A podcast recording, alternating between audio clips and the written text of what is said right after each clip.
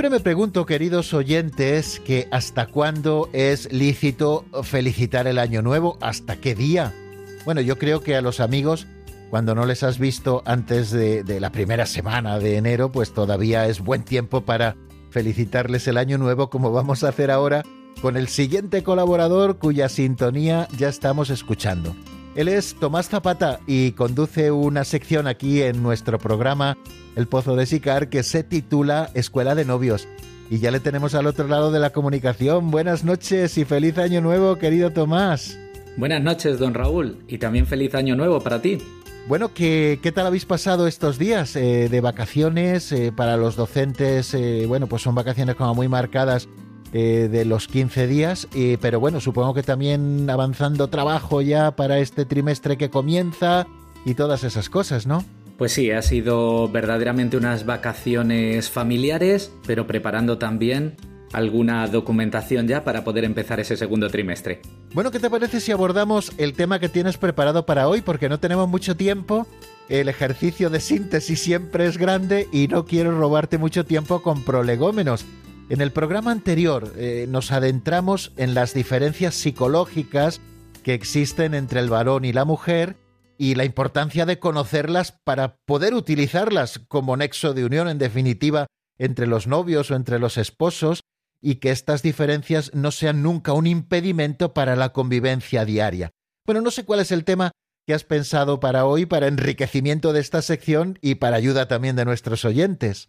Pues hoy mi deseo es que podamos adentrarnos en un apasionante tema, que he querido llamar el amor de ágape, ese amor con el que novios y esposos deben amarse. Bueno, amor de ágape, vamos a ver qué significa eso, pero el tema es apasionante, como bien dices.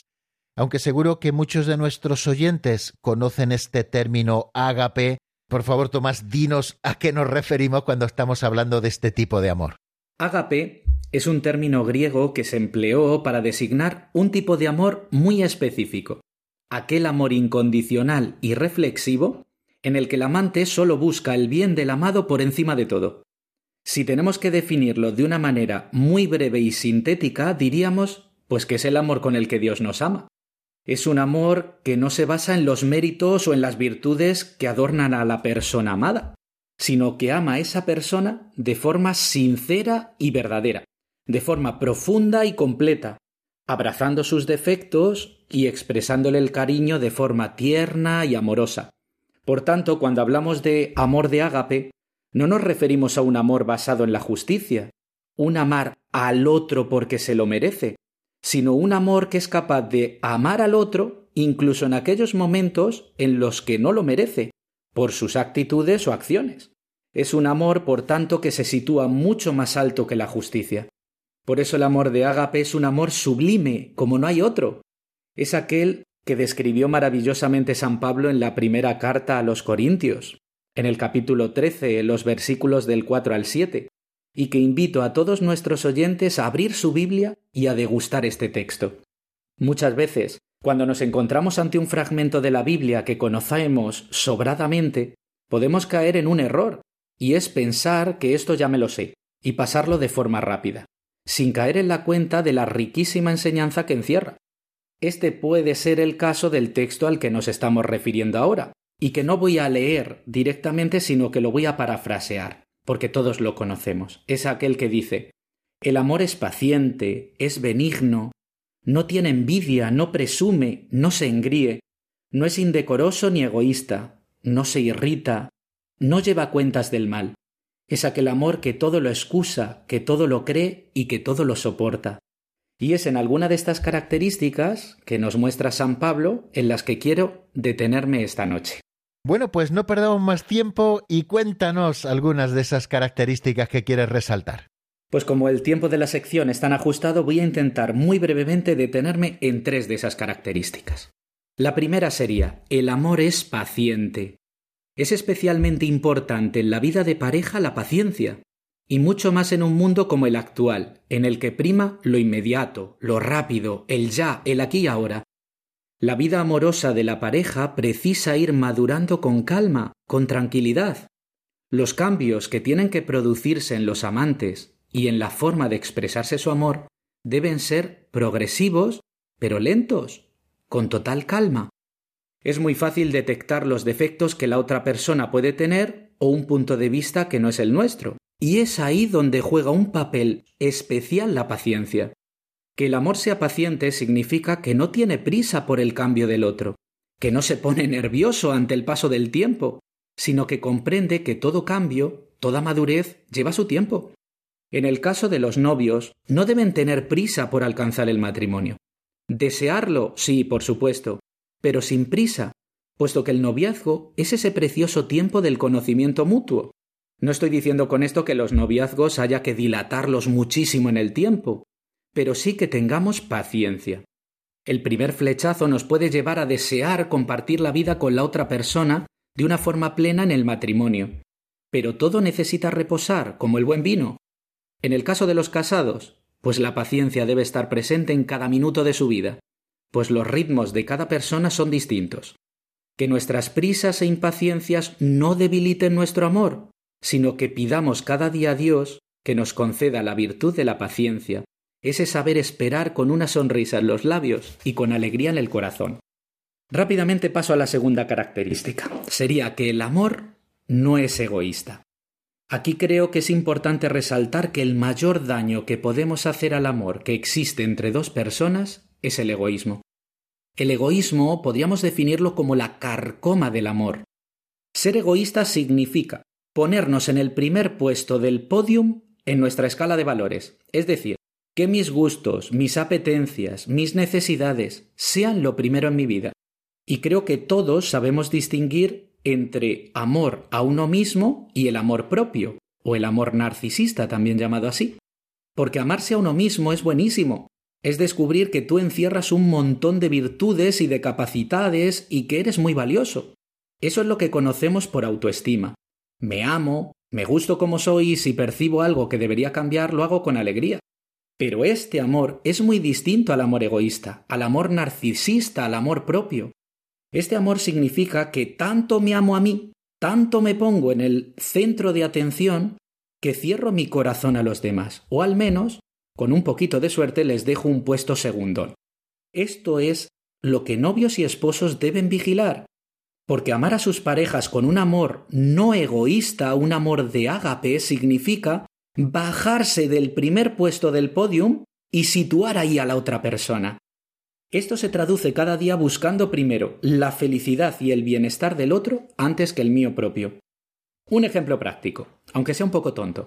Pero imaginemos que estamos en casa tranquilamente en el sofá y de repente suena ese infernal pitidito que anuncia que la lavadora ha terminado su ciclo de lavado.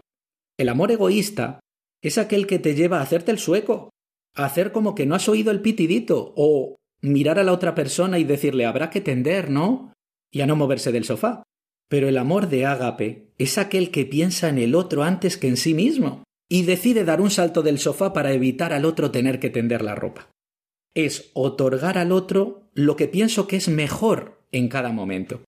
Por tanto, si al sonar la lavadora sopeso que es mejor permanecer en el sofá que tender la ropa, la mejor parte siempre se la voy a querer dejar a la persona amada. Y si ella me ama de igual manera a mí, nos vamos a encontrar sonriendo cariñosamente, tendiendo la ropa juntos. Qué hermoso es pensar en un amor entre dos personas que destierran la impaciencia y el egoísmo, esas dos primeras características. Verdaderamente creo que es una tarea que aprovecho para decir a nuestros oyentes necesita mucho del auxilio divino. Creo que estarás de acuerdo, Tomás, eh, que con nuestras propias fuerzas es bastante complicado amar así y que necesitamos un empujoncito de aquel con mayúscula que más entiende del amor de Ágape, que es Dios mismo. Bueno, el, tema está sumamente interesante. Vamos, si te parece, a por la tercera característica. Pues antes de desarrollarla, aprovecho para responderte que estoy plenamente de acuerdo en que el amor de Ágape no es un amor que el hombre desarrolle con sus propias fuerzas. Se necesita de la ayuda de Dios para amar así y cuanto más cerca estemos del Señor, más fácil nos resultará amar de esta manera. Pues Jesucristo es el mejor modelo del amor de ágape y el mejor guía, por lo que novios y esposos, bueno, y todas las personas tengan la vocación que tengan, deben tener a Cristo en el centro de sus vidas. Ahora sí, dicho esto, comienzo con la última característica. Dice San Pablo, el amor no lleva cuentas del mal. Qué importante es esto en la vocación matrimonial. No llevar cuentas del mal significa ir cicatrizando aquellos daños que el otro nos causa, es decir, lo que conocemos por perdonar. Esta preciosa palabra perdón significa etimológicamente devolver el don, es decir, volver a la situación de gracia que teníamos antes. Cuando novios o esposos se ofenden, deben perdonarse sinceramente. No nos asustemos si no olvidamos determinadas ofensas, puesto que no somos dueños de borrar de nuestra memoria aquello que deseamos. Perdonar no significa necesariamente olvidar. Uno ha perdonado cuando recordando aquel daño del pasado no le otorga ya ninguna importancia, lo percibe totalmente curado. Es como si ahora mismo recordamos una herida muy dolorosa que nos hicimos hace años al caernos de la bicicleta. Esa herida dolió mucho en su momento, pero cicatrizó y sanó, y ahora la puedo recordar como una anécdota del pasado que no me impide seguir montando en bici. Pues así es como debemos tratar los daños del pasado. El mejor termómetro para apreciar si estamos viviendo bien este aspecto de no llevar cuentas del mal suelen ser, por desgracia, las discusiones. Si en una discusión de pareja, que las hay, se saca la lista de agravios, es decir, sacamos a relucir daños recibidos en un pasado, y quizá un pasado bastante lejano ya en el tiempo, significa que no hemos perdonado, y que llevamos muy apuntado todas aquellas cuentas del mal que se nos ha hecho. Sin embargo, si vivimos bien este aspecto, los daños sufridos en el pasado nunca pueden ser un arma arrojadiza hacia el otro, puesto que éste se sentirá muy herido al descubrir que no ha sido perdonado del todo. No llevar cuentas del mal significa actuar como Dios actúa con nosotros. Pese a caer mil veces en el mismo pecado, Él nos vuelve a devolver la gracia y nos mira con un amor infinito. No nos echa en cara nada, sino todo lo contrario, nos alenta a no mirar atrás y a seguir nuestro caminar con la seguridad que siempre recibiremos su perdón, pues nos entiende como somos, limitados e imperfectos, y así debe ser también en el noviazgo y en el matrimonio.